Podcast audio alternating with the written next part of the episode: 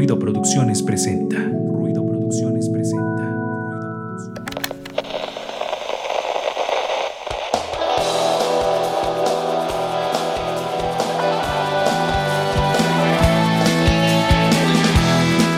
Esto es Ruido de Fondo, un espacio para compartir, difundir y crear contenido cultural independiente.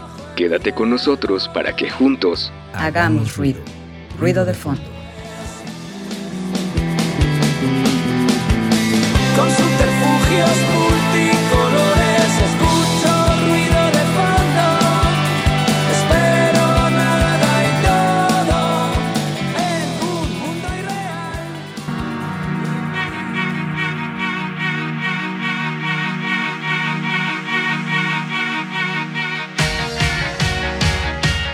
Amigos, ¿qué tal? Bienvenidos a una emisión más de Ruido de Fondo a través de nuestra transmisión en Facebook. Hoy es martes, martes de hacer ruido en este espacio de difusión cultural independiente. Les saludamos con todo el gusto del mundo. Esperemos que se encuentren muy bien, que se encuentren ya relajados, que se encuentren este, a punto de dormir, que ya hayan cenado o que si están saliendo apenas de la chamba, que para estas horas ya es tarde, pues que pronto lleguen a su casa y lleguen con bien a escuchar y a ver ruido de fondo. Y empezamos la ronda de presentaciones de este espacio. Hoy no nos acompaña Angie porque quién sabe dónde fue, que a lo mejor anda de fiesta, no lo sabemos, pero quizá ya la otra semana se reincorpore a sus actividades normales. Pero le mandamos un saludo y eh, presentamos a los que andan por aquí hoy haciendo este espacio llamado ruido de fondo. Resendis que ya anda por acá. ¿Qué tal amigos y amigas? Es un gusto estar con ustedes como cada martes, como ya es costumbre, aquí en Ruido de Fondo. Ya saben que tenemos un contenido muy interesante con todas las secciones. Aunque no esté con nosotros Sanji, pues bueno, seguimos haciendo, seguimos haciendo ruido. Hoy estaremos platicando de un tema un tanto, un tanto controversial para algunos, necesario para otros, indispensable para nosotros, que es la protesta. Así que eh, quédense con nosotros y pues vamos a estar hablando de este tipo de expresión que pues siempre hace falta a veces, o no, no siempre, en la humanidad.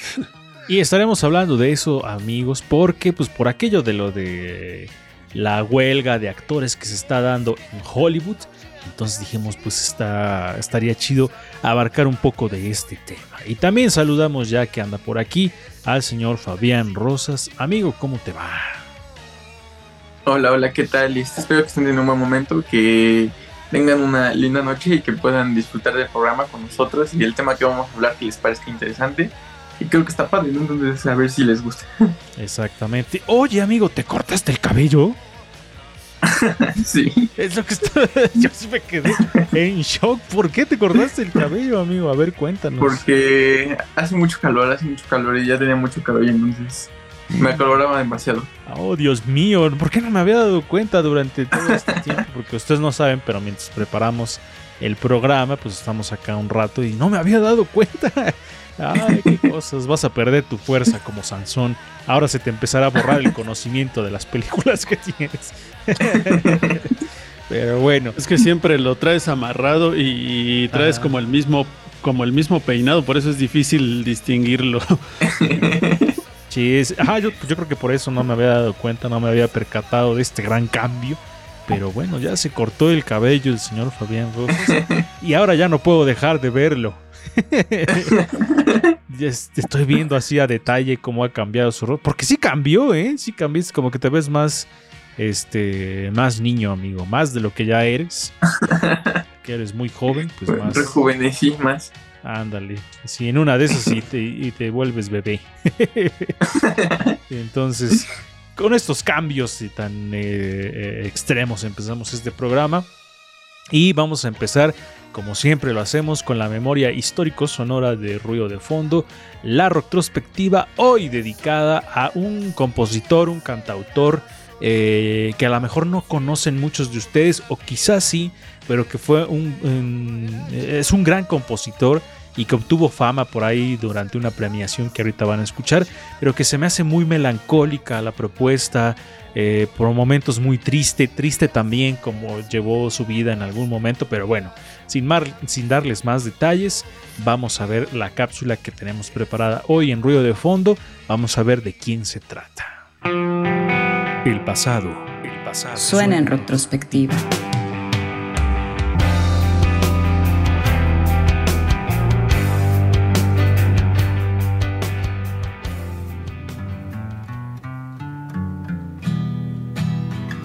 Una voz dulce, una guitarra melancólica pero hábil, un carácter fuerte pero con una sensibilidad profunda.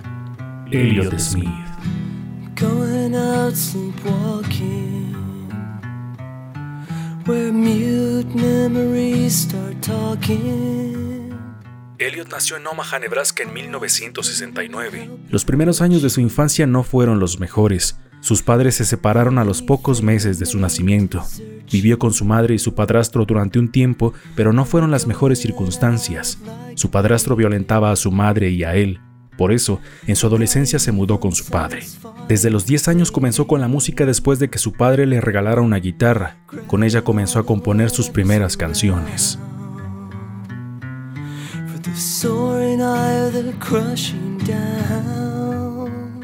Antes de su carrera en solitario, durante la década de los 90, Smith formó la banda Hitmiser con amigos de la universidad. Con un sonido más hacia el rock y el grunge, grabaron algunos discos obteniendo un éxito moderado. Entre la discografía de Hitmiser encontramos álbumes como Dead Air de 1993 y Copan Speeder del 94, así como el EP Yellow Number 5 también del 94. Sin embargo, Smith dejó de lado ese camino y comenzó su carrera en solitario.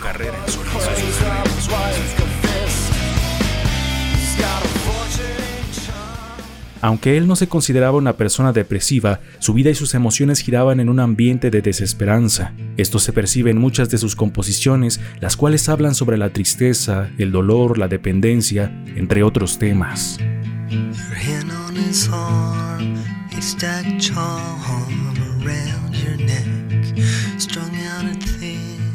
Su talento es innegable y captó la atención de distintos sellos discográficos como Cavity Records y Kill Rockstars que de inmediato reconocieron al enorme artista que llegaba a sus puertas.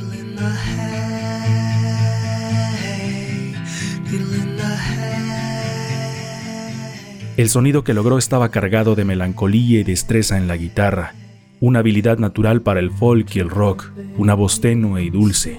Sus canciones estilo folk, herederas del sonido entre otros de Dylan y Cat Stevens, dejan un halo de tristeza en el ambiente.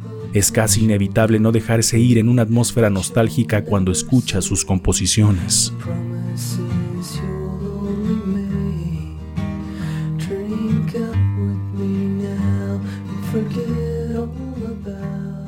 La fama tocó a su puerta cuando su canción Miss Misery, parte del soundtrack de la película Mente Indomable, fue nominada a los premios Oscar. A pesar del ascenso de su carrera y la popularidad que iba ganando, Elliot siempre vivía ensimismado. Sus problemas con las drogas hicieron que fuera cayendo en una espiral más y más profunda, y aunque luchó por salir adelante, la luz dentro de él poco a poco se apagaba.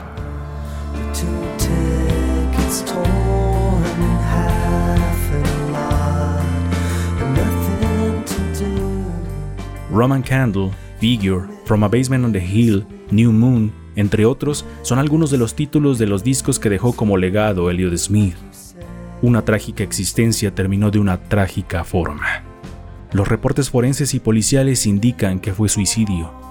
Se dice que Elliot llevaba tiempo limpio de sustancias. ¿Cuál sería el impulso para quitarse la vida? Quizá la tristeza profunda jamás soltó su mano.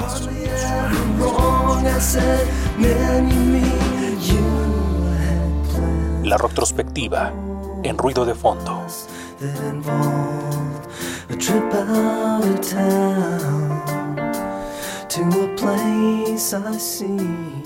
Ya estamos de vuelta aquí en el programa y estaban ustedes viendo esta cápsula de Elliot Smith, este compositor estadounidense que llevó una vida complicada, amigos, pero que nos dejó grandes, grandes canciones.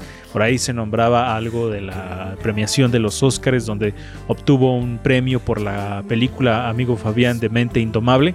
Decías que no, es, no conocías de nombre a Elliot Smith, pero que ah, después de escuchar esta canción dijiste, ah, sí lo conocía, amigo Fabián. Sí, o sea, como tal, hay dos cancioncitas que de él que veo que conozco, pero que no me había dado cuenta que eran de él.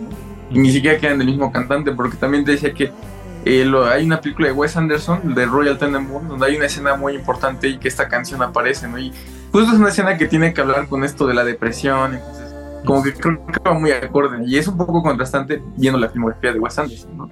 Sí, una pues, terminó trágicamente la vida, se eh, como, dij- como los chavos, se desvivió, es decir, se quitó la vida. El señor Elliot Smith, víctima pues, de la depresión, Resendiz, de una depresión muy profunda que durante toda su vida lo aquejó y que se puede notar en su sonido. Las- los, los fragmentos que íbamos escuchando de esta, de esta cápsula denotan esa tristeza que tenían sus composiciones Resendiz Elliot Smith. Pues muchos otros artistas nos han dejado ver y sentir a través de sus creaciones esa tristeza, ¿no? O esa melancolía y pues de Elliot Smith no lo dudamos, ¿no? Todo lo que hace es terriblemente honesto, ¿no? Y creo que puede transmitir ese tipo de emociones que pocos artistas logran hacer y sobre todo eh, en la música eh, siento que la- el, el hecho de... Yo siempre he pensado que los artistas deben ser muy sinceros cuando nos transmiten algo. Y aquí mm, e- este tipo de artistas, no sé, se me hace como, como muy especiales, ¿no? Eh, como este tipo de sufrimiento sub- sub- sublime, pero al mismo tiempo es tan, tan duro, ¿no? Eh, dentro de lo creativo, tan duro, tan, eh, tan triste y bueno, pues finalmente como que somos partes de, toda esa melancolía en algún momento, ¿no? Cuando lo escuchamos. Sí, hay, hay cápsulas que cada vez que las escucho, eh, cada vez que escucho estas historias de estos músicos, es, dejan una sensación muy rara, ¿no? Una es la de Víctor Jara, porque hablando un poco también sobre la, protesta que vamos a platicar en el tema, pues este cantautor chileno de protesta y que también terminó su vida de una forma trágica, en ese caso, pues lo, el, régimen chileno eh, le quitó la vida y, cuando escuchas la historia te quedas como con un extraño sabor en la boca y lo mismo la historia de Elliot Smith. Son historias que te dejan así como, no sé, muy sacado de onda porque fueron personas que a través de su arte expresaban mucho, pero se fueron antes de tiempo, creo yo. Entonces, no sé, son esas historias que terminan como muy, muy, muy trágicamente. Pero bueno, vamos con la otra parte de este programa. Hoy tenemos primicia tenemos primicia porque así lo prometió el señor Fabián Rosas. Nos va a hablar de qué tal está la película de Barbie y qué tal está la película de Oppenheimer. Ahorita está el hype, como dicen los chavos, todo el ambiente, sobre todo el revuelo que han causado estas películas. Así que vamos a la sección de Fabián a ver qué nos dice, a ver qué le parecieron. Yo ya quiero escuchar. Ruido, cámara, acción.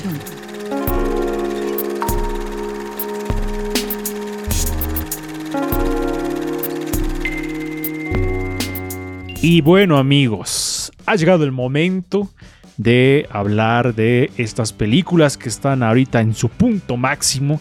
Todo el mundo está diciendo cosas, todo el mundo está vertiendo opiniones. Eh, el señor Fabián Rosas nos prometió que las iba a ver para traer la reseña fresca, para decir su punto de vista sin pelos en la lengua. Y si nos va a decir si están chidas, si no están chidas, obviamente es un punto de vista subjetivo, pero bueno, Vamos, amigo Fabián, cuéntanos de qué tal estuvieron estas películas con la que tú quieras empezar. A ver qué trae la, qué traen estas películas para comentar. Adelante, adelante, amigo. Pues sí, vamos a iniciar creo que con la más controversial, porque creo que era la que más esperaba, bueno, para muchos, para mucho público, y que creo que ha generado mucha discusión porque ahorita en redes sociales como que se está dividiendo mucho el hecho de si te gusta o no te gusta y si no te gusta es que no estás a favor de estos temas y entonces te tachan de muchas cosas. Pero bueno, la película es Barbie, ¿no? Que está dirigida por Greta Gerwig, como ya dijimos hace unos programas, ¿no? Es esta directora que la verdad pues eh, ha empezado a, hacer películas bastante progresistas, ¿no? Y que realmente como que tiene una voz bastante importante en, pues, en Hollywood, ¿no? Eh, esta película pues trata sobre Barbie, estas muñecas que vive en un mundo como ideonio, ¿no? Lleno de Barbies y lleno de los personajes estos de Kent, pero que después de tener ciertos como pensamientos no idóneos, por así decirlo, ¿no? Tiene que llegar al mundo real, ¿no? Para buscar a esa niña con la que alguna vez creció ¿no? Y poderse como reconectar, por así decirlo. Y en el camino pues va a ir descubriendo varias cosas, ¿no? Es una película que creo que tiene un mensaje interesante, ¿no? Te plantea cosas bastante padres, ¿no? Porque creo que esto del hecho de, este, de, que Barbie va descubriendo cómo hoy en día vemos a Barbie, ¿no? Que no es quizás lo que ella se imagina que es. Creo que está padre, ¿no? Es realmente algo que quiere, o sea, creo que es un mensaje que está bastante interesante, pero que creo yo, este, esta directora no lo logra como eh, evolucionar más allá, ¿no? Siento que es un mensaje que queda muy superficial, siento que no logra como aterrizar verdaderamente en lo que quería, ¿no? Aparte, creo que le da un poquito más de protagonismo a personajes como Kent cuando la película se llama Barbie, ¿no? Entonces creo que es una película que, o sea, está padre verla para tener el mensaje, para poderlo como comprender, porque aparte de todo, creo que es una película que está causando mucho ruido, ¿no? Ahorita entonces está padre como poder tener esa opinión, pero creo que sí es una, no es una película que llegue a completar su discurso, ¿no? Y creo que en ese sentido creo que sí se queda un poco débil la película. Pero a ver, a ver, a ver, a ver, a ver, a ver. Yo quiero que nos digas, amigo, o sea, el discurso es qué, cómo estamos viendo que el papel de la mujer en la sociedad, el papel de, de qué, cuál es el discurso que no logró aterrizar la, directora. Ahora, el por qué, pues eso ahorita lo discutimos. Pero así, digamos que con pelos y señales, como diría el, dicho, ¿cuál es ese discurso que no logra aterrizar la, directora, amigos, según tu, tu percepción? Ah, se quedó trabado Fabián de la emoción del comentar esta película. Más bien que que no lo logro aterrizar, A ver, a ver, ya regresaste, creo que sí, amigo, pero adelante, ahora sí, ya regresaste. Bueno, este, en general no, no, quizás no es tanto que no haya aterrizado ese mensaje, sino que realmente siento que no lo logra como evolucionar, sino que dice algo que ya dijo en otras de sus películas y en otras muchas películas que hoy en día están siendo este, realizadas por directoras. Siento que es un mensaje que ya vimos muchas veces y que esta película solamente lo llega a retomar, por así decirlo. No logra aportar nada nuevo. Y sí, precisamente es el rol de la mujer en la sociedad, ¿no? Es un tema que ahorita está muy un enfoque nuevo, ¿no? Sino que realmente te vuelve a decir lo mismo que muchas películas ya te dijeron y que, y que hoy en día está en voz de, de todas las personas que están realizando cine y precisamente de directoras que están haciendo este tipo de películas. Ah, ok. Entonces, digo, e-, era lo que se lo que se buscaba de la película, creo que era lo que esperaban todos, porque todos los que de alguna manera tienen una ideología puesta eh, están convencidos por una ideología, eso era lo que querían ver, ¿no? Como este discurso del, papel de la mujer en, en, la sociedad, del empoderamiento también.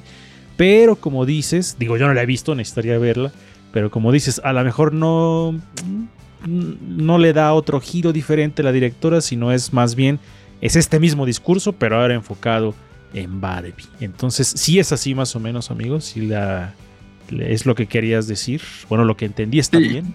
Ah, y, pues ahorita platicábamos fuera de cámaras, Recendis, Fabián, eh, que pues si no te gusta la película, como decía Fabián, te tildan de que ah, eres machista. O si te gusta la película, ah, eres gay. Te, te, tachan los machistas. Entonces, como que siempre vas a terminar mal parado. Critiques como critiques esta película, Resenis. Yo creo que también es digno de analizar el hecho de, por qué estamos haciendo tantos remakes. Porque, o bueno, no remakes, pero sí el hecho de estar trayendo personajes del pasado al presente, ¿no? Como fue lo de la, en algunos casos la Sirenita, el eh, Barbie, Mario Bros, ¿no? Eh, en algún momento el Rey León. Obviamente se entiende que son diferentes eh, maneras de llegar, ¿no? Al, público, es decir, el Rey León fue en su momento a- animarla o, o la calidad de la animación, La Sirenita ahora con un- una situación de inclusión, ¿no? Mario Bros por la nostalgia y Barbie, ¿por qué, no? O sea, eh, esa es la primera pregunta que salta. Y luego, eh, pues pareciera que es hasta a veces más importante lo que se está generando en torno a la película que la película misma. Porque todo lo que ha desatado la película en cuanto a memes, en cuanto a críticas, en cuanto a este, ya saben, ¿no? Este, lo, lo que surgió esta, este fin de semana con este chico Ernesto y las críticas que le hicieron, y ahora todos somos Ernesto, y, ese tipo de fenómenos que surgen en torno a la película, es, es, es lo interesante también, ¿no? Entonces, eh, pues, como que.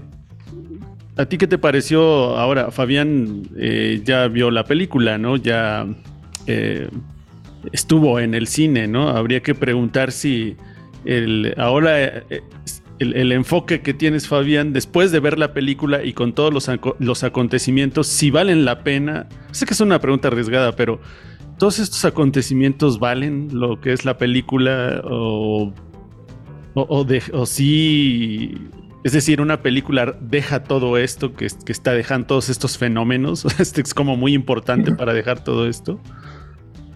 Pues es que realmente, bueno, yo justo es algo que como que más o menos también estaba pensando. Creo que hay muchas películas dirigidas por mujeres que dicen este mensaje de una manera más estructurada, más arriesgada, más incluso más artística y que creo que esas películas no están siendo como muy vistas, ¿no? Este, por ejemplo, yo pienso mucho en esta película que de hecho debería de ser un fenómeno porque ganó la Palma de Oro en el Festival de Cannes, no es cualquier premio, que fue Titán, y que es una película que verdaderamente habla de estos mismos temas, pero que realmente no fue tan vista, ¿no? Y Barbie creo que es una película que, si bien toca los mismos temas, lo toca de una manera más convencional, lo toca desde un punto de vista que ya hemos visto en otras películas, tanto dirigidos por hombres como mujeres, y que creo que esa es a la película que se le está dando más énfasis, ¿no? Ok, Creo que estaría padre que, o sea, yo digo que está padre ver esta película, pero también estaría padre poder ver esas otras visiones que tenemos de mujeres que casi no se ven. Ok. Un- Un poco respondiendo a lo que decía Resendiz, ¿por qué se están haciendo estas cosas? Pues por dinero. Porque la nostalgia vende. O sea, vende hacer películas de Mario Bros. Vende hacer películas de, de Barbie y todo esto. Sí. Y, y que valga la pena todo lo que está sucediendo. Claro que vale la pena. O sea, es una, es una manifestación artística y está bien. Eso es chido. Lo que, lo que genere eso una película está bien. Porque quiere decir que la sociedad está viva y se está moviendo. Creo que eso es lo que busca un director, mover a la sociedad con una obra artística, en este caso el cine. Ahora, está la otra parte que, como dice Fabián, estaría chido de eh, decir, ah, bueno, esta directora, ¿qué más está haciendo? Y otras directoras, ¿qué más está haciendo? ¿no? Y cómo se está tocando en estos mismos temas en otro tipo de películas. Ahora, es un poco ah, complicado decir que eso va a suceder porque pues no todo el público es afecto al cine, no todos la fueron a ver porque iba a decir la directora, como mencionábamos en programas pasados, ¿no? Habrá quien ni sepa quién la dirigió, entonces eh, va a quedar en que yo solamente quería ver a Barbie en el cine y ya. Creo que esta película fue un poco... eh, había el objetivo de los que conocían a la directora era qué iba a decir la directora y supongo que eso fue lo que quería ver Fabián. ¿Qué iba a decir la directora con Barbie? Los demás fueron a ver Barbie solamente. Y lo que está causando es todo este revuelo que, que fue y que está chido, o sea, porque da para muchas reflexiones este tipo de cine, ¿no? Este tipo de películas, ver cómo está reaccionando la, la, la sociedad, porque en redes sociales se dan una, una cantidad de fenómenos impresionantes y ya sea con esta o con otra película van a causar este tipo de cosas. Pero lo que nos, a nosotros nos in- interesaba y que Fabián nos dijera es qué tal estuvo el discurso de la directora, de esta directora en específico, con este producto que era Barbie. Ahora nos acaba de decir Fabián que se quedó corta o quizá no. Quizá era lo que tenía que ser. No se podía profundizar más con el personaje de Barbie porque pues, era lo que tenía que ser. Y siento yo, amigo Fabián, que hasta a lo mejor estuvo un poco limitada la directora por la cuestión precisamente de lo que representa Barbie. No sé tú qué opinas de eso, amigo. Yo siento que como que dijo, "Ah, no puedo entrar más allá porque esto no va a vender. Yo, yo creo. O sea, en parte yo creo que sí, siento que no tanto fue por ella, yo siento que también fue un poco por el estudio, ¿no? Que realmente pues querían que fuera una película comercial, una película que pudiera venderse como se está vendiendo esta película, ¿no? Entonces, pero aún así siento que, bueno, es que creo que hay otros casos de otros directores, tanto hombres como mujeres, que han podido decir su discurso sin necesidad de que el estudio lo censure tanto, ¿no? Como que han luchado más por lograr conseguir pues, esa visión que ellos tienen, ¿no? En, pro de sacrificar ciertas cosas, ¿no? Entonces yo siento que realmente sí podía, este, como adentrarse un poco más a, esta, a este, mito de, de Barbie, ¿no? Porque creo que realmente era un poco de carta blanca, ¿no? Realmente jamás habíamos visto una película de esta magnitud de Barbie, ¿no? Entonces creo que eso era algo que podía como exprimir y yo lo que más como que me decepcionó, por así decirlo, es que realmente el discurso que usa es un discurso que ya usó en sus otras dos películas, ¿no? Realmente como que se siente reiterativo, ¿no? Hay una escena inclusive que hasta yo cuando la vi, eh, me di cuenta que la verdad esa escena está en otra película que es Mujercitas de ella. Es la misma escena, el mismo plano, los mismos diálogos y llega exactamente a la misma conclusión. Entonces realmente yo eso es lo que más me decepciona, ¿no? Yo siento que ella podía todavía llevar más allá este tema y realmente creo que se quedó lo mismo que ya habíamos visto en sus películas pasadas. Hijos, hijos, está chido esa apreciación porque pues, tú que conoces el trabajo de esta directora. Ahora, cabe mencionar, para ir cerrando ya esta parte de esta película, que el estudio es de Margot Robbie, ¿no? La productora es, tiene ahí, la creó Margot Robbie junto con otras eh, mujeres y otro, otro equipo de trabajo, ¿no? Entonces también eso es de alguna manera un, triunfo porque son unas productoras independientes que se están metiendo al negocio de Hollywood, ¿no? Entonces también ahí, pues quién sabe, hay muchas otras cosas que está cañón, pero está chido, digo, creo que el objetivo se cumplió parte de los dos objetivos creo que se cumplieron. Uno era que se quería dar un mensaje de este tipo con Barbie, pues que se haya quedado corto o no, pues eso ya depende de, la precisión de cada quien.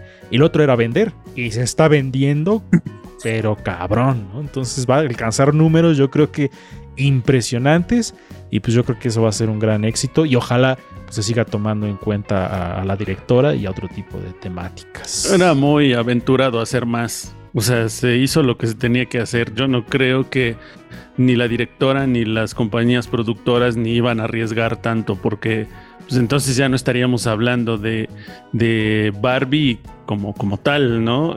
con lo que implica hablar de, de, la, del personaje, sino ya sería como transformar la historia o, hacer a partir de el personaje crear una historia totalmente distinta, pero pues obviamente es arriesgarse y es perder o ganar ¿no? En este caso dinero, y aquí se fueron a ganar dinero, o sea, es ganar, ganar.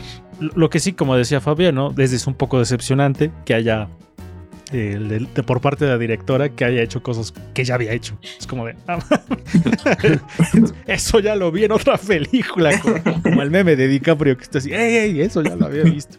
Pero bueno, vamos con la siguiente. Entonces vamos con la número 2, que ay, de veras, qué cosas. Ustedes no nos ven fuera de cámaras, pero todo esto sigue y sigue y sigue y seguimos comentando. pero bueno, seguimos con la otra película que ha estado en boca de todo el mundo y que no precisamente porque por la historia, que eso es lo que comentábamos fuera de cámaras, amigos, sino por el director. Pero bueno, ya ahorita nos va a comentar Fabián Rosas qué le pareció la otra película que está no sé si estaba rotando igual que Barbie, creo que no, pero que definitivamente está en la mira de todos también esta película. Así que adelante, amigo, con la que sigue. Sí, bueno, no está vendiendo tanto como Barbie, pero sí superó las expectativas, ¿no? Realmente sí fue una película que ahorita creo que ya recaudó todo su presupuesto, ¿no? Entonces ya realmente está, eh, todo el dinero que está haciendo ya está haciendo de, de extra, ¿no? Entonces sí fue un éxito, sorprendentemente, porque todos pensaban que iba a ser un fracaso económico. Entonces está padre que sí, sí haya tenido ese éxito. Y pues sí, Oppenheimer es esta nueva película de Christopher Nolan, ¿no? Que dirigió Christopher Nolan, que esa fue su publicidad, ¿no? toda la publicidad de esa película venía nada más en que era Cillian Murphy con Christopher Nolan y ya. Esa era toda su publicidad. este... Y creo que era una película que a diferencia un poco de Barbie, creo que era una película que tenía todo para ser muy convencional, porque a Hollywood le gustan mucho este tipo de historias, ¿no? Este, adentrarse más que nada en la época de la Segunda Guerra Mundial, ¿no? En científicos. Como que es una trama que podría ser muy convencional, ¿no? Y que podría inclusive irse como por el lado más emocional, ¿no? De, ah, este científico que logró esto y esto. Pero realmente creo que Oppenheimer logra ser diferente en ese sentido, ¿no? Porque creo que es una película que busca tocar otros temas, que busca ir más allá, no quiere ir tanto en... De hecho, es como una excusa el hecho de tocar la historia de la bomba nuclear. Sí, lo, sí está ahí, es parte de la trama, pero realmente hay veces en las que pasa más como a segundo plano, ¿no? Lo importante es como la psicología del personaje, ¿no? Cómo él va viendo en un principio que quizás el crear una bomba puede ser como una solución para más adelante, pero después de eso se da cuenta que no es una solución, ¿no? Que realmente ha desencadenado otro tipo de cosas, ¿no? Ujú. Es una película creo que muy completa porque tiene tanto fotografía muy buena, tiene música muy buena, tiene actuaciones fenomenales, ¿no? Entonces, y aparte de todo tiene un guion bastante estructurado y que bueno, siguiendo Christopher Nolan es un guion que no es lineal, ¿no? Es un- Ujú. entonces, en, es- en- en todo sentido creo que desafía mucho este tipo de películas biográficas, por así decirlo, e históricas. Entonces, yo, yo tengo una, una- una duda que, que surgió a raíz de un meme que compartió un amigo que decía que cuando son los gringos los que crean algo, este tipo de cosas, resulta ser un héroe, ¿no? Y cuando es otro país, entonces resulta ser un monstruo. Pero, ¿cómo empatizaste tú con el personaje, amigo? O sea, ¿cómo, cómo terminaste viendo a Oppenheimer? O sea, obviamente creo que como persona pensante que eres amigo y que no eres extremista, no, no tildas a alguien ni de héroe ni de villano, sino con sus claroscuros como es una persona en la vida real. Pero en- en- una vez entendiendo eso, o a lo mejor no, a lo mejor si dices, no, yo lo terminé viendo como algo inspirador, platícanos cómo empatizaste con el personaje, o si no empatizaste, ¿qué te pareció? Sí, realmente, justo a mí me gusta mucho esto cuando se trata de una película histórica de personajes de este pues, calibre. Me gusta mucho que las películas o cualquier obra literaria o así sea como muy objetiva y pues no tache de héroes o villanos, ¿no? Creo que eso es como uno de los graves errores que deberían de tacharse de en la historia, ¿no? De tachar así a héroes y villanos. Y creo que esta película lo logra muy bien, ¿no? Porque realmente no te muestra que hay buenos ni que hay malos, ¿no? Te muestra que hay personas que se dejaron llevar por ideas, ¿no? Que en algún momento les convencieron y que inclusive hay algunos de estas personas, porque no todas, llegaron a hacer conciencia de que quizás esas ideas eran incorrectas, ¿no? De que quizás lo que hizo no era lo adecuado, ¿no? Entonces creo que está padre esa película porque al final y al cabo sí tratas de entender el por qué lo hizo desde un principio Oppenheimer y el qué le causó después de eso, ¿no? No solamente te deja con una parte, no te lo pone como un héroe, tampoco te lo pone como un villano, ¿no? Te lo pone como una persona. Y entonces creo que eso es un gran avance por parte de la película. Ok, eh, también otra cuestión que estábamos comentando era que pues sí se generaba como cierta expectativa Resendis porque te estaban vendiendo la no te estaban vendiendo la historia de Oppenheimer, sino la visión de Christopher Nolan, ¿no? Eso pasa con estos directores que son muy famosos, ¿no? La mayoría de gente eh, puedo aventurarme a decir que fue a verla porque es la siguiente película de Nolan no realmente por la historia. Entonces, creo, Resendis, que ahí había una apuesta también comprometedora para el director de decir, bueno, ¿qué voy a mostrar sobre un personaje con este contexto? Porque es un contexto muy complicado, creo yo, Resendis. Entonces sí había cierta responsabilidad por parte de Nolan de a ver qué iba a decir.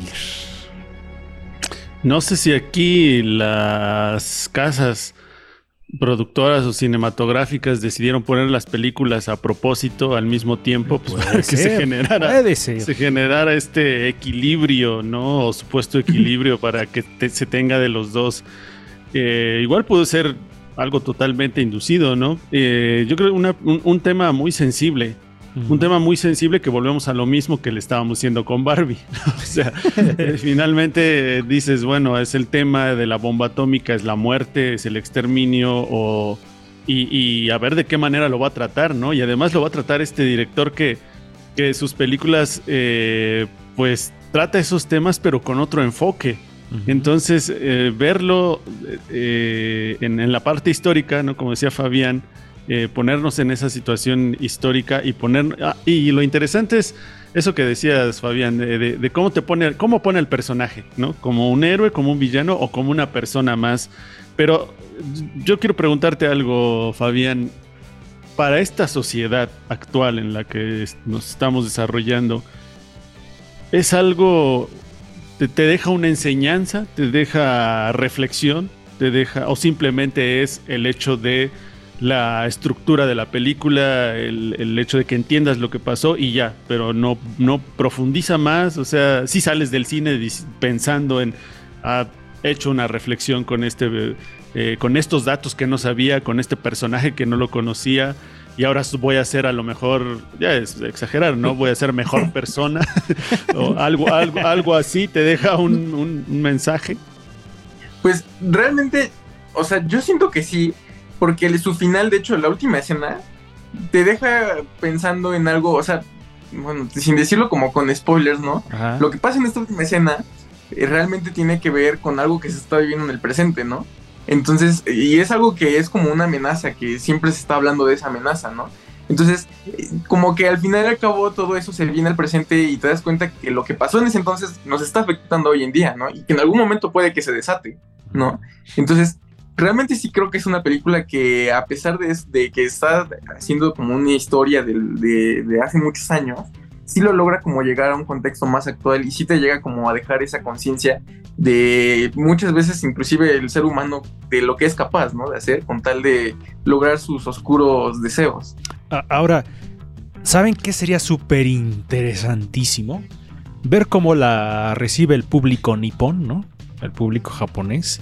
Ahí es donde, o sea, Sí. ¿cómo la van a recibir ellos? ¿Cómo va a ser? Porque sí existe un poco esta animadversión de otra vez una historia contada de otro país, de otra cosa contada por un gringo o por otro extranjero. Entonces, es así eh, importante también cómo la va a recibir este público, ¿no? ¿Qué, qué van a opinar ellos que son los herederos de esta historia, ¿no? Entonces, eso también sería Sí. súper interesante, amigo Fabián. Sí, justamente. Yo la verdad, o sea, no creo que ponga No, se está trabando. Ah, justo en la opinión importante. como, o sea, como algo bueno. sí, sí. No sé si ya regresé. ya, ya regresaste, Ya. amigo. Adelante, adelante.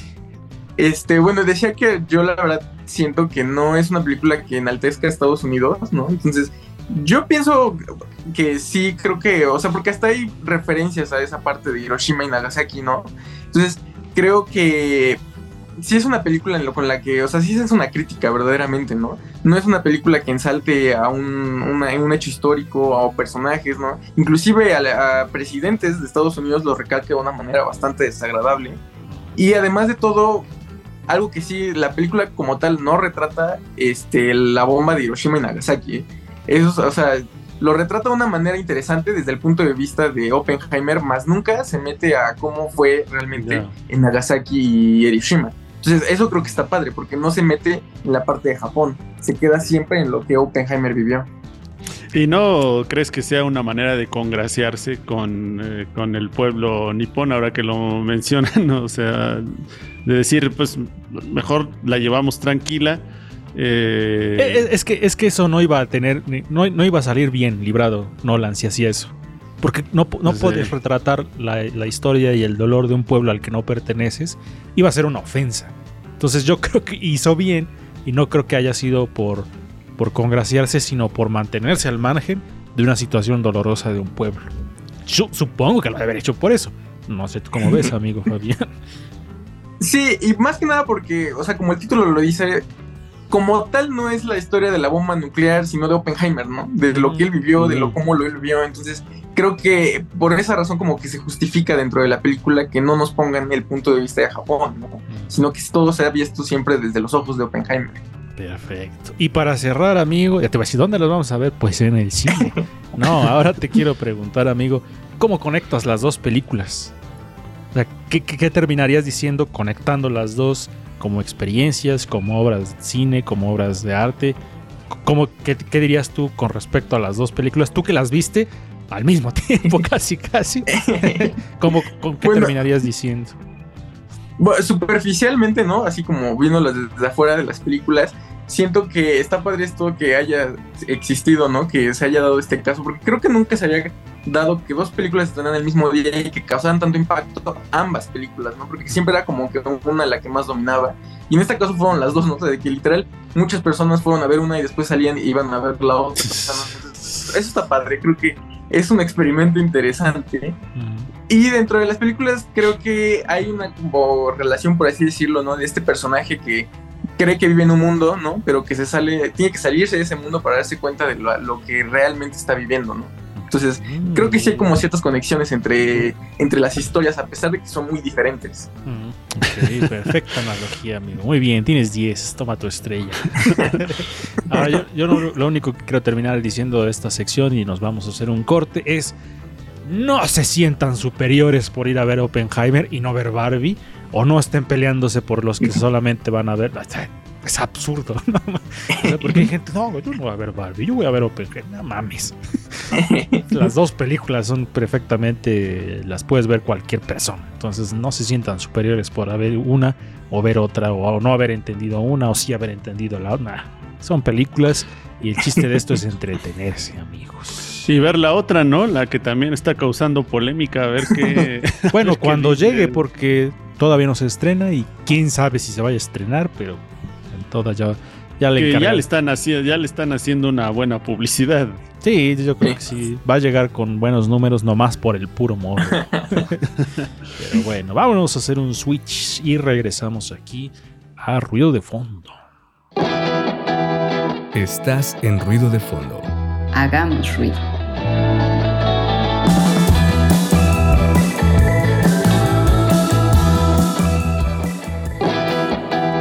Estás en ruido de fondo. Hagamos ruido.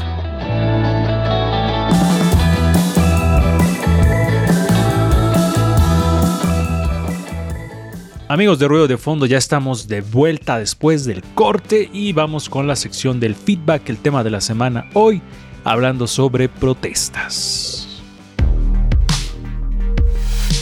Feedback. Feedback. Temas y entrevistas en ruido de fondo.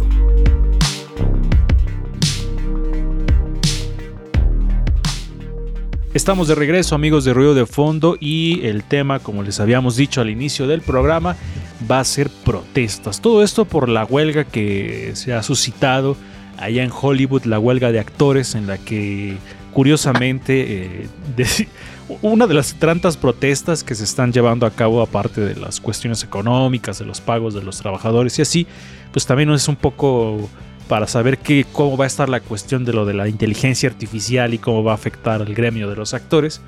Y decían por ahí los memes que, bueno, si ustedes no saben, la, la directora del sindicato es Fran Drescher, que la conociéramos todos como la niñera en esta serie tan famosa por allá de los noventas. Y decían que había un meme de Sarah Connor, que es la, pues, uno de los personajes que sale en Terminator, que es la que se enfrenta al Terminator. Y decían, la mujer que pensábamos que se iba a rebelar contra las máquinas y ponían a Sarah Connor, pero la mujer que realmente se está enfrentando y ponen a la niñera.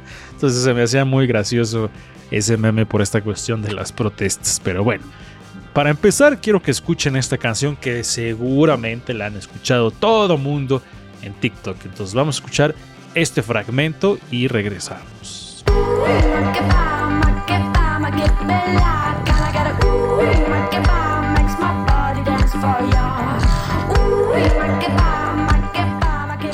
Bueno, ahí estaban escuchando este fragmentito. Obviamente no la podemos poner más porque nos saltan los derechos de autor. Pero bueno, es la canción que está en todos lados sonando en TikTok. Todos haciendo su bailecito. Pero esta canción tiene un... De entrada no es nueva. para que Porque luego así que los chamacos que están en el TikTok creen que es nueva. Pero no, salió en el 2016 esta canción.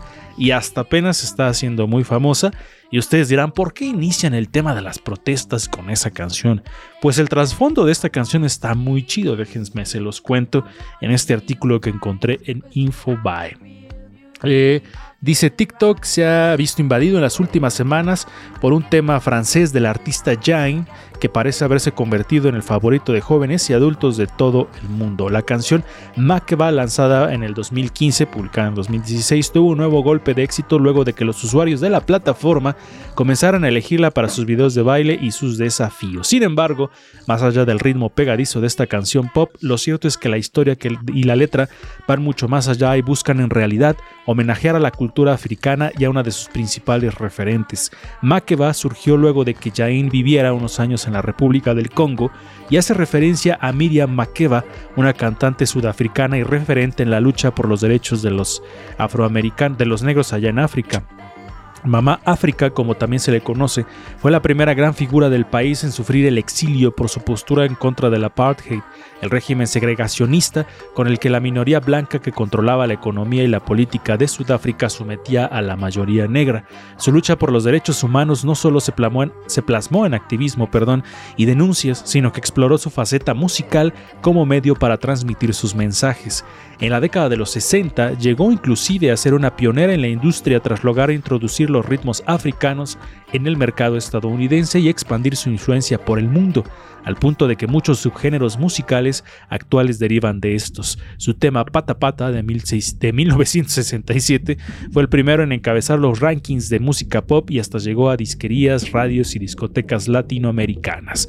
La lucha y las denuncias de Makeba por la, o Makeba, la verdad no sé cómo se pronuncie, por la pesadilla de la brutalidad policial y el terrorismo oficial en su país la obligaron a vivir en el exilio durante años hasta que tras la liberación de Nelson Mandela pudo retornar en abril de 91. Mamá África recibió el premio de la paz Otto Hahn de la Asociación Alemana de la ONU y fue recibida por los líderes mundiales como John F. Kennedy, Haile Selassie y Fran François Mitterrand por su lucha incansable.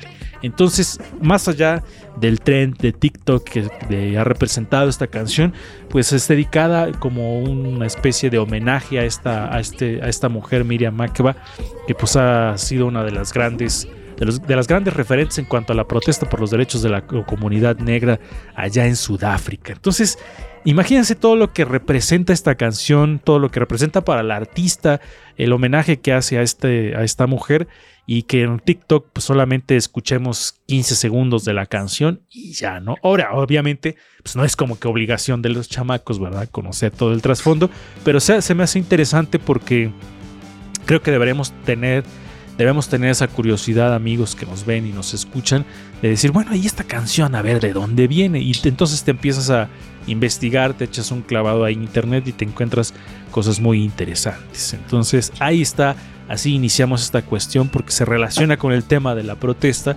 por esta mujer Miriam Makeba que le dedicaron esta canción. Y hablando de Sudáfrica, me acuerdo Resendiz también, Fabián, de eh, Sugarman, de Sixto Rodríguez, un gran cantante de protesta, también que tuviera su historia con Sudáfrica, Resendiz. Pues sí, la verdad es que la protesta ha tenido diferentes eh, formas, manifestaciones y siempre, como lo decíamos al inicio del programa, pues es- ha sido algo necesario, algo indispensable, pues porque siempre hay una lucha, ¿no? Entre el poder y los que no tenemos el poder, ¿no? Entonces eh, siempre hay gente que está o quiere ponerse por arriba de nosotros, pero de una manera que no corresponde y entonces para eso sirve la protesta en sus diferentes manifestaciones, ¿no? Como puede ser la, la música, el teatro, la danza, o sea, pareciera que el arte está dentro de la protesta también, ¿no? Eh, y sí, hay muchos artistas, ahora que lo mencionas, Sixto Rodríguez, eh, junto con otros grandes cantantes, eh, hombres y mujeres que han, nos han...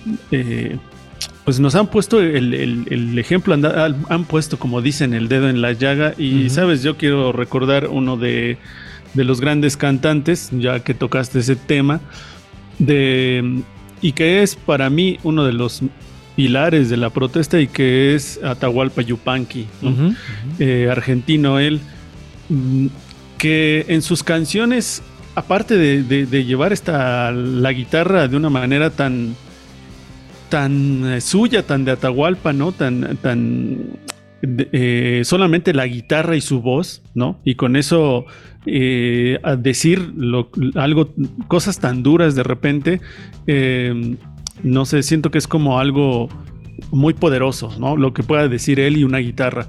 Y junto con él, muchos otros, ¿no? Que, que en su momento también despertaron este, este, estas ganas de luchar, como lo mencionaban también hace ratito, como Víctor Jara, eh, como Violeta Parra, ¿no? Eh, como Silvio Rodríguez, más actualmente, ¿no? Después este, Mercedes Sosa y bueno, muchos otros cantantes que se les fueron uniendo a todo este gremio de canto, justamente de la canción de protesta, ¿no? Que después surgió el canto nuevo, la canción de protesta, bueno, el canto nuevo, la canción de protesta y ya hasta después la música informal. Sí, es, es- hay- siempre ha habido un debate, ¿no? Entre la cuestión del arte y la protesta, porque si bien el arte, y en este caso la música, son manifestaciones que tienen un gran eco dentro de la sociedad, que llegan a un gran público, que llegan a un número muy grande de personas, y siempre existe esta, este cuestionamiento de, ¿deberían decir algo importante? ¿Siempre deberían tener algo que decir estos artistas, en el caso de la música, o no? Yo creo que eh, no es una obligación el, en algún momento entre tus composiciones musicales hablar sobre una cuestión político-social de protesta, pero sí siempre queda como ese... Siento que hay como un deber, ¿no? Como si tu voz está teniendo eco dentro de, de mucha gente, pues estaría chido que de pronto señalaras cosas que podrías eh, considerar como injustas, apoyar ciertas causas, aunque eso luego representa problemas para las carreras de los músicos, pero creo que como artistas, creo que el hecho de, de- de hacer arte te obliga de cierta manera a tener algo que decir. Entonces, ahorita empezamos recordando a cantantes de protesta por esta canción que les mostré del TikTok y luego nos fuimos por ahí, amigo Fabián, con la cuestión de Sixto Rodríguez, en el que podemos ver su historia muy chido plasmada en el, en el documental Searching of Sugar Man, amigo Fabián. Sí, justo pienso que las películas también tienen mucho a retratar ya sea personajes, ¿no? Que han luchado por, por, pues, por, ya sea por derechos, ¿no? Humanos y, y por movimientos, ¿no? Este, también, por ejemplo, estaba pensando en esa película de Malcolm X, de Spike Lee, que bueno, Spike Lee de por sí es un director que siempre todas sus películas tienen un mensaje este, que tiene que ver con su ideología, ¿no? Que es más que nada sobre la lucha racial, ¿no? Toda su filmografía, en todas podemos encontrar ciertos aspectos de eso, ¿no? Entonces creo que el cine también ha dado como mucha oportunidad a poder este conocer, porque por ejemplo también Malcolm X, esta película te presenta este personaje pues, que ya muchos no conocimos, ¿no? Y te lo presenta, ¿no? Y te da sus, puntos de vista, ¿no? De lo que tenía en mente, lo que, por lo que luchaba, ¿no? Creo que en, en National Geographic, si no me equivoco, está haciendo una serie que justo va a poner a Malcolm X y a Martin Luther King, ¿no? Entonces, o sea, la serie va a tratar sobre esos dos personajes y pues cómo los dos al final y al cabo luchaban por lo mismo, pero con maneras muy diferentes, ¿no? Entonces, Sí. creo que el cine y las series como que dan mucho esta oportunidad a poderse dar a conocer estos movimientos y estas personas que en algún momento o, o siguen luchando por ello, ¿no? Sí, sí, sí. Ahorita vamos a, a esta parte para que nos platiques un poco más del cine y la protesta. Y regresando un poco a la, a la cuestión de la música, iba relacionando esto por el documental de, Sixto Rodríguez, que si no lo han visto, échenle un ojo, está bastante chido. Y eh, eh, un poco regresando también a los cantantes de protesta. Y obviamente la gente váyanos escribiendo qué cantantes conoce también de este, de este estilo, ¿no? Que, en algún momento manden algún mensaje. No podemos dejar de mencionar Resendiz al gran Oscar Chávez de aquí de México, eh, que también, fíjese cómo se van relacionando las cosas con el cine también, ¿no? Eh, sería parte de los caifanes en algún momento y de esta película tan famosa, pero bueno, después hizo su carrera como cantante de protesta y creo que es uno de los grandes representantes, junto con Gavino Palomares de la música de protesta, Resendiz. Y bueno, también este Ismael Colmenares de Los Nacos, que ya lo entrevistamos en algún momento, Resendiz. Sí, eh, justamente Oscar Chávez, ¿no? Otro de los grandes cantantes. Como dices, es que todo se va relacionando al final de cuentas. Eh, en México, em, los, los cantantes de protesta como eh, Oscar Chávez y, y Gavino Palomares, siento que son también de los de los que nos han de alguna manera abierto los ojos en algunos temas, ¿no? Eh, Gavino Palomares tiene, un- un- unas tienen unas canciones de verdad bastante interesantes como es a, a la patria, ¿no? ¿Qué vamos a hacer? Y hay una canción en especial que me gusta mucho que se llama La Letanía de los Poderosos, que es una canción eh, donde invierte las cosas, ¿no? Es como cuando tiene el poder, eh, bueno, nos habla acerca del poder que tiene el Estado y cómo oh, nos lo hace ver como si fuera eh, algo que no nos diéramos cuenta, ¿no? Eh, tiene la de México 68 también, eh, tiene la de mm, este, esta canción que habla acerca de la conquista de México, ¿te acuerdas? Eh, que la... La eh, maldición de Malinche, ¿no?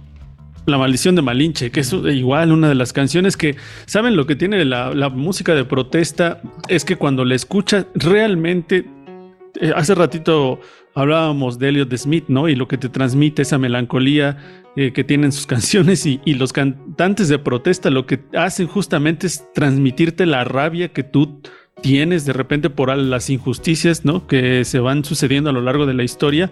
Y justamente esa es la labor de ellos, ¿no? Como Sí. decías, a lo mejor no es que todos los cantantes tendrían que llevar ese mensaje, pero cómo hace falta que, que haya cantantes así en todo momento histórico, ¿no? La verdad es que yo sí me encabrono cuando escucho a, a Oscar Chávez y, y sus letras porque, o sea, representan el coraje que uno tiene, ¿no? Que dices, todos los mexicanos tenemos ese coraje atorado y Oscar Chávez lo hace y lo plasma en sus letras y sí te encabronas. Y él mismo lo dice, ¿no? Vale la pena eh, encabronarse cantando, dice Oscar Chávez. En una de sus canciones, ¿no? Entonces son, siempre son importantes y actualmente no sé si todavía existan cantantes de protesta. Me vienen nombres como León Chávez Texeiro, que no sé si ande todavía activo, como José de Molina, que ya murió hace muchos años, este, entre otros cantantes de protesta de aquí de México. No sé. Todavía, por ejemplo, está por ahí Manuel García de Chile, que tiene algunas canciones de protesta, pero no sé aquí en México. Si de pronto a lo mejor alguna que otra banda hace una rola con esta temática, pero no sé. Pero bueno, esta, ahí vamos dejando este tema sobre la canción de protesta. Eh, entonces les digo todo esto inspirado por esta pues, protesta que están llevando a cabo los actores. Ahora, eh, no sé si ustedes lo piensen, pero bueno, eh, estas, propuestas, estas protestas que están haciendo allá en Hollywood se parecerán un poco a las marchas fifís que vimos aquí en este país, en nuestro país, porque es así Es como que puros lo que blancos preguntar. adinerados están protestando. Pero bueno, también tiene su trasfondo importante. Adelante, Resendiz, o no sé quién iba a hablar. No, yo le iba a preguntar justamente eso a Fabián, ¿no? Para darle la palabra, que, que, que tú, ¿cómo ves esa, esa, mm, pues esa protesta que se está desarrollando en Hollywood? Porque uno, fíjate, uno pensaría, y la- lo primero que se nos viene a la cabeza es Hollywood en protesta, o sea, es las artistas ¿De qué ganando lo que, que ganan. protestar? Porque uno siempre ha, ha pensado que los artistas de Hollywood ganan un dineral, ¿no? Se están pudriendo en dinero, o sea, ¿qué pueden ellos protestar? O sea, ¿qué, pu- qué pueden salir a pelear ellos? cuando pues realmente todo mundo piensa que viven de muchos lujos, ¿no? Entonces, tú, Fabián, tú como... eh, ¿Qué percepción tienes acerca de estos artistas, no? Que realmente van y están en una marcha, o sea, están violando sus derechos. ¿Qué está pasando con esta marcha? ¿Nos puedes contar algo de eso? Ajá, ¿tienes información de eso, amigo? Porque obviamente hay, o sea, sí se están vulnerando los derechos de los trabajadores allá en Hollywood también. Bueno, para empezar, esta marcha empezó como siendo una marcha de, bueno, una manifestación de los guionistas. Mm. En un principio los guionistas iniciaron, este, hicieron esta huelga eh, porque para empezar con el streaming, este, ahora ya no recibían mucho dinero porque el streaming como que no puede contabilizar, por así decirlo. Bueno, sí pueden, pero más bien no se les ha como obligado a demostrar, ¿no? Qué es lo que la gente ve en el streaming como para poder dividir perfectamente el dinero que están recaudando para cada uno de ellos, ¿no? Y como pagar el derecho de exhibición, por así decirlo, ¿no? Entonces, los guionistas pues estaban un poco molestos por ello porque hay momentos en los que ya no tienen trabajo y entonces estas regalías de trabajos que ya habían hecho eran los que los mantenían por un tiempo, ¿no?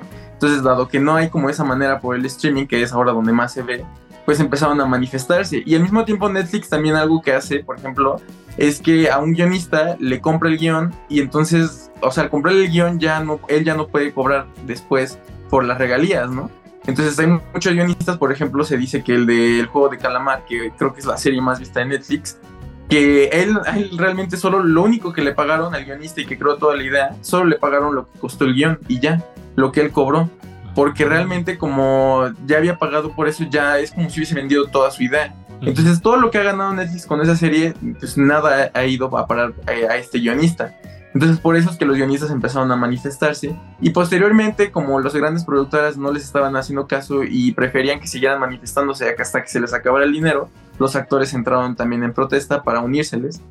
Pero los guionistas, pero los actores, perdón, también es un conjunto más grande porque no nada más son las estrellas las que se están manifestando, sino que también, eh, bueno, el sindicato de actores cubre también a todos los extras y todos aquellos que participan en una película. como actores, ¿no? Ya sea que aunque salgan solo una escena caminando y todo eso, ellos también están protegidos por este sindicato. Entonces ellos también como que obviamente no reciben el mismo pago, inclusive los extras que o los dobles de acción también entran dentro de esta categoría, ¿no? Los cuales obviamente hasta arriesgan su vida y pues obviamente no Claro. reciben el pago que deberían, ¿no? Entonces, sí creo que también creo que también es un, es padre que tengan el apoyo de artistas ya grandes. Y, pero también creo que no, estamos, no nos estamos enfocando en que no solo son ellos los que se están manifestando, ¿no? Hay otros que Ujú. también están manifestándose que se apoyan de la voz, que la voz que tienen ellos, ¿no? Que ya son artistas más reconocidos y que tienen un renombre en, en, en esta, en este medio. Claro. Entonces, como tal, creo que es algo más grande y que a veces deja como que nos dejamos ver nada más por este, la cara que está hablando. Sí, justo eso, ¿no? O sea, todos tenemos esta idea de que, ¿cómo, ah, cómo las estrellas se están manifestando? Pero no, o sea, hay un trasfondo muy importante en el que se están vulnerando los derechos de los trabajadores de Hollywood y no solamente de las grandes estrellas que ya conocemos, ¿no? Sino de todo, como nos menciona Fabián, de extras, de dobles de acción, de guionistas, de todo el mundo que tiene que ver con Hollywood, con las grandes producciones y que se ha- han revelado casos de actores que eh, aparecieron y grabaron unas dos, tres cosas y luego ya eso se quedó en streaming y todas las ganancias, o sea, ellos se han dado casos de que no, pues les pagaron 100 dólares, pero la serie donde participaron obtuvo millones de ganancias y de ellos no han visto nada y siguen apareciendo en la tele o en las películas, ¿no? Y dices, ¿y esa, esa lana?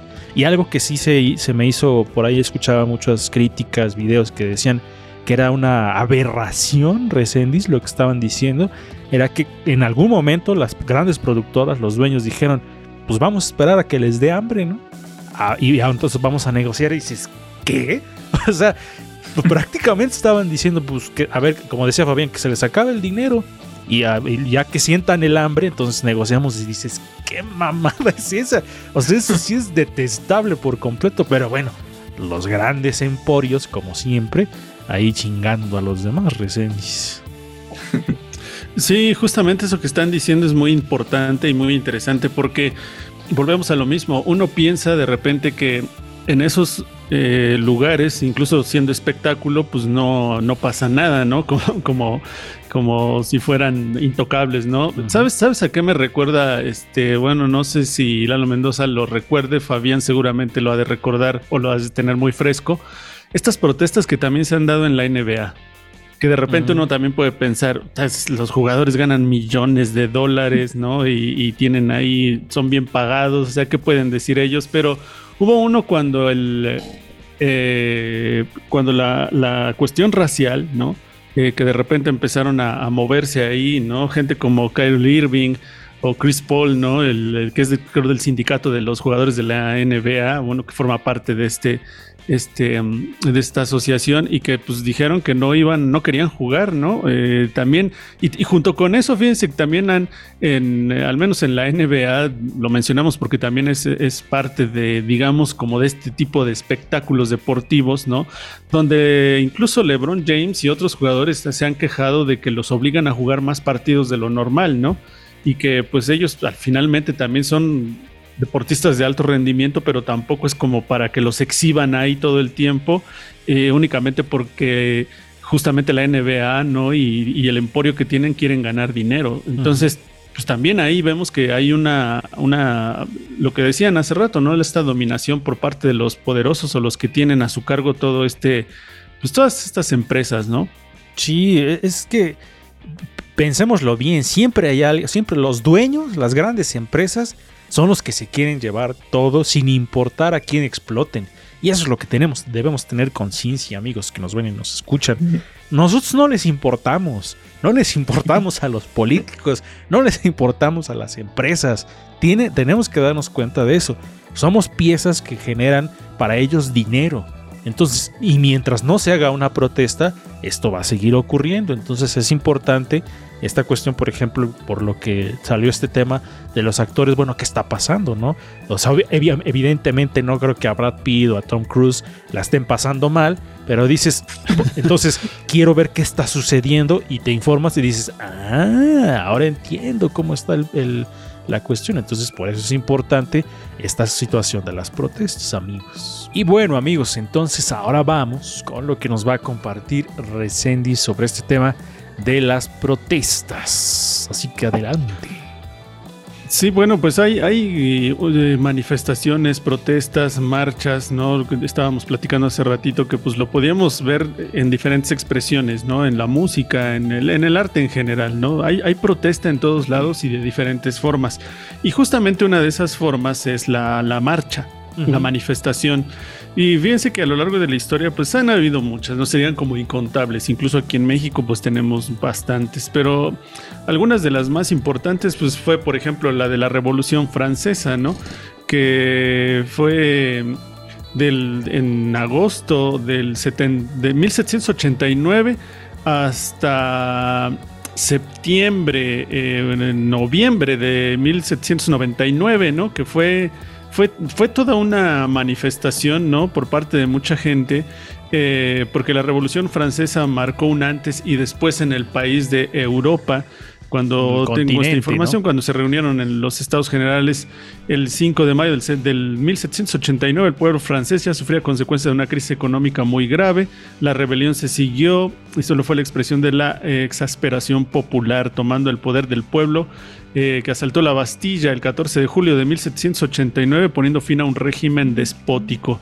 Y bueno, como esas eh, grandes manifestaciones, pues también hubo la Marcha de la Sal, que fue el, el 12 de marzo de 1930 eh, por Gandhi, ¿no? Que por primera vez eh, pues se habla de alguien que justamente hace una protesta de la no violencia, ¿no? Este- sus, marchas pacíficas pues también fueron una de las, de las más importantes. Hay otra marcha que es muy importante, que es la marcha sobre Washington por los derechos civiles. Esta es del el 28 de agosto de 1963 eh, una marcha eh, organizada entre otros por Martin Luther King. Esta manifestación fue un momento clave en la historia de los afroamericanos, ¿no? Fue cuando eh, pronunció el famoso discurso de I have a dream, tengo un sueño, el 28 de agosto de 1963 eh, en el Lincoln Memorial entre 200 mil y 300 mil personas estaban escuchándole, entre las cuales el 80% pues eran afroamericanos, ¿no? Y así las marchas eh, de las más emblemáticas hasta una de las últimas que vimos fue en eh, la primavera árabe, esta fue en el 2010, ¿no? Como de Cierto. las revoluciones de las flores se llama. La primera árabe también es un conjunto de alzamientos populares en los países del mundo árabe desde diciembre de 2010. Esa primavera se desarrolló en varios países, fue Túnez, Egipto, Libia, Yemen, Siria, eh, Bahrein, Argelia, Jordania, Marruecos e Irak. Eh, eh, mm, dice ahí que es difícil, debido a su contemporaneidad, es difícil hacer un balance de este acontecimiento histórico. No obstante, se destaca que algunos hechos en países como Marruecos, Argelia, eh, se prefirió la paz social en vez de una represión sangrienta, ¿no? Entre estas otras manifestaciones importantes que han habido. Cierro mi comentario diciendo que la manifestación siempre va a ser necesaria. Hace rato decía Lalo Mendoza algo interesante que cuando escuchamos la música de protesta uno se enoja realmente porque siempre hay, siempre el más poderoso quiere pasar por encima de los que no tenemos poder. Y miren, eh, siempre nos quieren ver la cara de alguna manera. Estas ya sean las empresas, la gente que tiene eh, o más dinero o más poder, en los lugares donde trabajamos. A los artistas casi no nos, no, no nos va bien en México, no nos pagan, quieren que hagamos trabajo gratuito, eh, no tenemos las facilidades. Nosotros mismos en la radio, en, en- en- en- los lugares donde nos desarrollamos, tampoco hay muchas veces lo que nosotros nos... Y no es que nos merezcamos, ¿no? Sino lo que realmente un artista debe tener. Por lo básico. Todas esas facilidades no son brindadas en- para nosotros. Y la verdad es que uno se cansa de todas esas cosas, ¿no? Entonces siempre es necesario pues levantar la voz, al- alzar el puño y salir a decir las cosas que tenemos que decir, ¿no? Eh, y bueno, pues hay diferentes manifestaciones de las que podríamos hablar. Dije algunas internacionales y por supuesto también hay de México. Sí, las que se dieron antes y después del 68 en nuestro país, en el 71 con el halconazo también. Eh, y yo les iba a decir si alguna vez han, eh, han estado en una marcha. Es una sensación increíble estar en una manifestación porque Sí. te sientes acompañado, te si- sientes que realmente tienes el, el poder para hacer un cambio y también existe una... se hermana toda la gente cuando vas en una manifestación. También se entiende que eh, causan a veces mucho, muchos problemas con las vialidades, los cierres y todo. Pero dices, a fin de cuentas, esas, marchas no existieran si las cosas funcionaran bien. Entonces, creo que nos estamos encabronando con los equivocados. O sea, nos estamos encabronando con la gente que hace las marchas, con la gente que está protestando. Y no, o sea, deberíamos estarnos enojando con la gente que no está haciendo algo para que esas cosas se resuelvan. Entonces, sí, eh, a veces causan muchos problemas este tipo de manifestaciones como son las marchas, pero hay un porqué. O sea, si todo estuviera bien, nadie estaría afuera en las calles. Entonces es importante que también pensemos eso. Vamos a ir cerrando este programa con lo que nos va a compartir el señor Fabián Rosas. Adelante, amigo, a ver, ¿qué tienes para ir cerrando este programa? Sí, yo quería compartir cuatro cineastas y un poquito su experiencia que han tenido en esto de manifestarse y que inclusive han sido censurados, ¿no? Ujú. Cuatro cineastas que creo que son bastante interesantes y que son contemporáneos todos, entonces creo que se pueden conseguir sus películas fácilmente y entender como su ideología. El primero es este, este un director ruso que se llama Cyril Serebrennikov, Ok. ¿no? Que es un director, la verdad, las pocas películas que he visto me gustan, pero él realmente al mostrar como una Rusia, por así decirlo, diferente, eh, causó mucha controversia e inclusive Putin lo mandó a, a encarcelar y este, muchas veces de sus películas él no podía asistir a presentarlas en otros países porque precisamente estaba en la cárcel, ¿no? Entonces tenían que inclusive hacer llamadas con él de, de computadora y todo eso para poder entrevistarlo, porque realmente su censura era muy grande, ¿no? Y, y realmente yo no siento que sea uno de los directores más que más se manifiesten, pero sí que logra expresar como una ideología diferente a la que se extiende en, en Rusia, ¿no? Entonces Ujú. por eso generó esta como controversia y muchas veces estaba en, en la cárcel. Otro director eh, también ruso que se llama Andrei Isber- Isberisianev, Ujú. que es un director ya muy reconocido, ha estado nominado al Oscar y así, pero él inclusive cuenta que cuando realizó una película que se llama Leviatán, que habla sobre la política en Rusia, después de esa película le costó mucho trabajo poder conseguir hacer otras películas, porque precisamente pensaban que era como críticas, entonces lo censuraban, le metían muchos pleitos para poder grabar en ciertas zonas, entonces es un director que ha luchado constantemente por poder filmar sus películas, y los dos que creo que son más manifestantes, ¿no? Uno es Jafar Panahi, es un director iraní, si no me equivoco, Ujú. que todos sus documentales, todas sus películas siempre han sido críticas, siempre han tenido un punto de vista este, muy de, de manifestaciones. Y inclusive él tiene un documental en el cual se- es un año completo que él pasa en prisión domiciliaria. Y ese documental él retrata todo lo que vivió ese año, ¿no? Lo que hacía diariamente en su casa, ¿no? Y es un documental que se volvió muy visto gracias a pues este tipo de manifestación que él tiene, ¿no? Él creo que ha estado en la cárcel como tres o cuatro veces, ¿no? Muchas veces lo han detenido porque su opinión como que no concuerda con las manifestaciones que él hace. Inclusive creo que una vez lo comentó a un sicario, ¿no? Él tiene un documental sobre sicarios. Entonces es un director que ha estado muy presente en eso. Y la última es una directora que se llama Laura Poitras, que ya hemos hablado de ella en su documental Citizen 4, que habla sobre Snowden. Que justo este documental y otro documental que habló antes sobre la guerra de Irak le causó mucha controversia e inclusive Estados Unidos muchas veces no la dejó entrar al país porque la consideraban como que también una aliada de Snowden, entonces tuvo que estarse protegiendo en Latinoamérica hasta que ya al final la lograron dejar entrar, ¿no? Entonces son directores que usaron el cine para poderse manifestar y para poder compartir pues una opinión diferente a la que se tiene en ciertos países, ¿no? Claro. Ahí vamos a ponerles los nombres de los directores rusos porque parecieran trabalenguas. Siempre es complicado los nombres de los directores rusos. Entonces ahí seguramente esto- estarán, estaban viendo las imágenes con sus respectivos nombres porque sí es un poco complicado.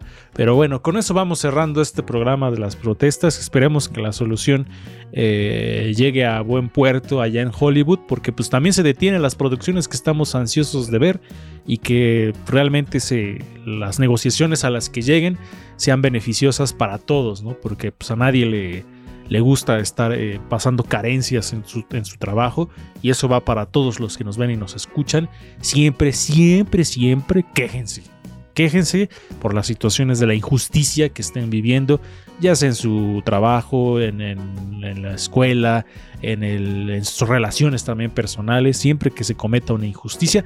Había una frase que no recuerdo exactamente muy bien, pero sin- creo que era del subcomandante en, cuando, en ese tiempo en el que todavía eh, representaba, eh, era fuerte su, su- su imagen, en la que decía que la cualidad, no sé si era de él o era del Che, pero bueno, caso es que Del la, Che, era del Che. la frase era de que la cualidad más linda de un revolucionario era tener la capacidad de sentir una injusticia en cualquier parte del mundo.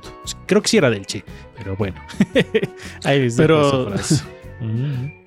Y decía, eh, aludiendo también al, al subcomandante, cuando dijeron que para que tuvieran que verlos a la cara, tuvieron que taparse el rostro, ¿no? Y eso me parece también algo muy interesante, ¿no? Sí, Tal sí. parece que los artistas, la gente que hacemos pensar a los demás, es siempre sobre quién se va de los poderosos, ¿no?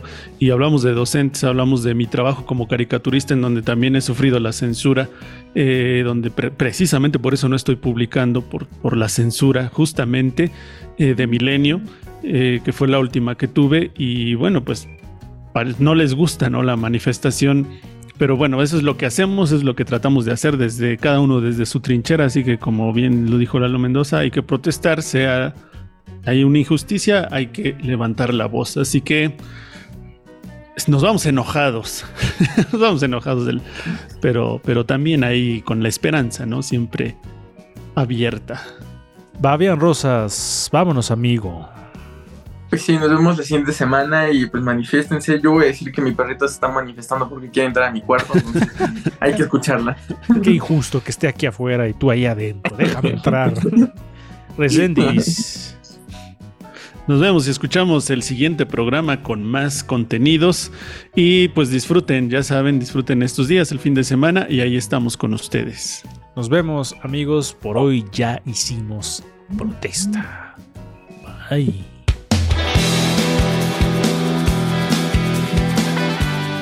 Por hoy ya hicimos ruido, ya hicimos ruido, ya hicimos ruido. Escúchanos en la siguiente emisión de Ruido de Fondo. Síguenos en todas nuestras redes sociales. Nos encuentras en Facebook, Twitter, Instagram, YouTube y Spotify como Ruido de Fondo MX. Ruido de fondo.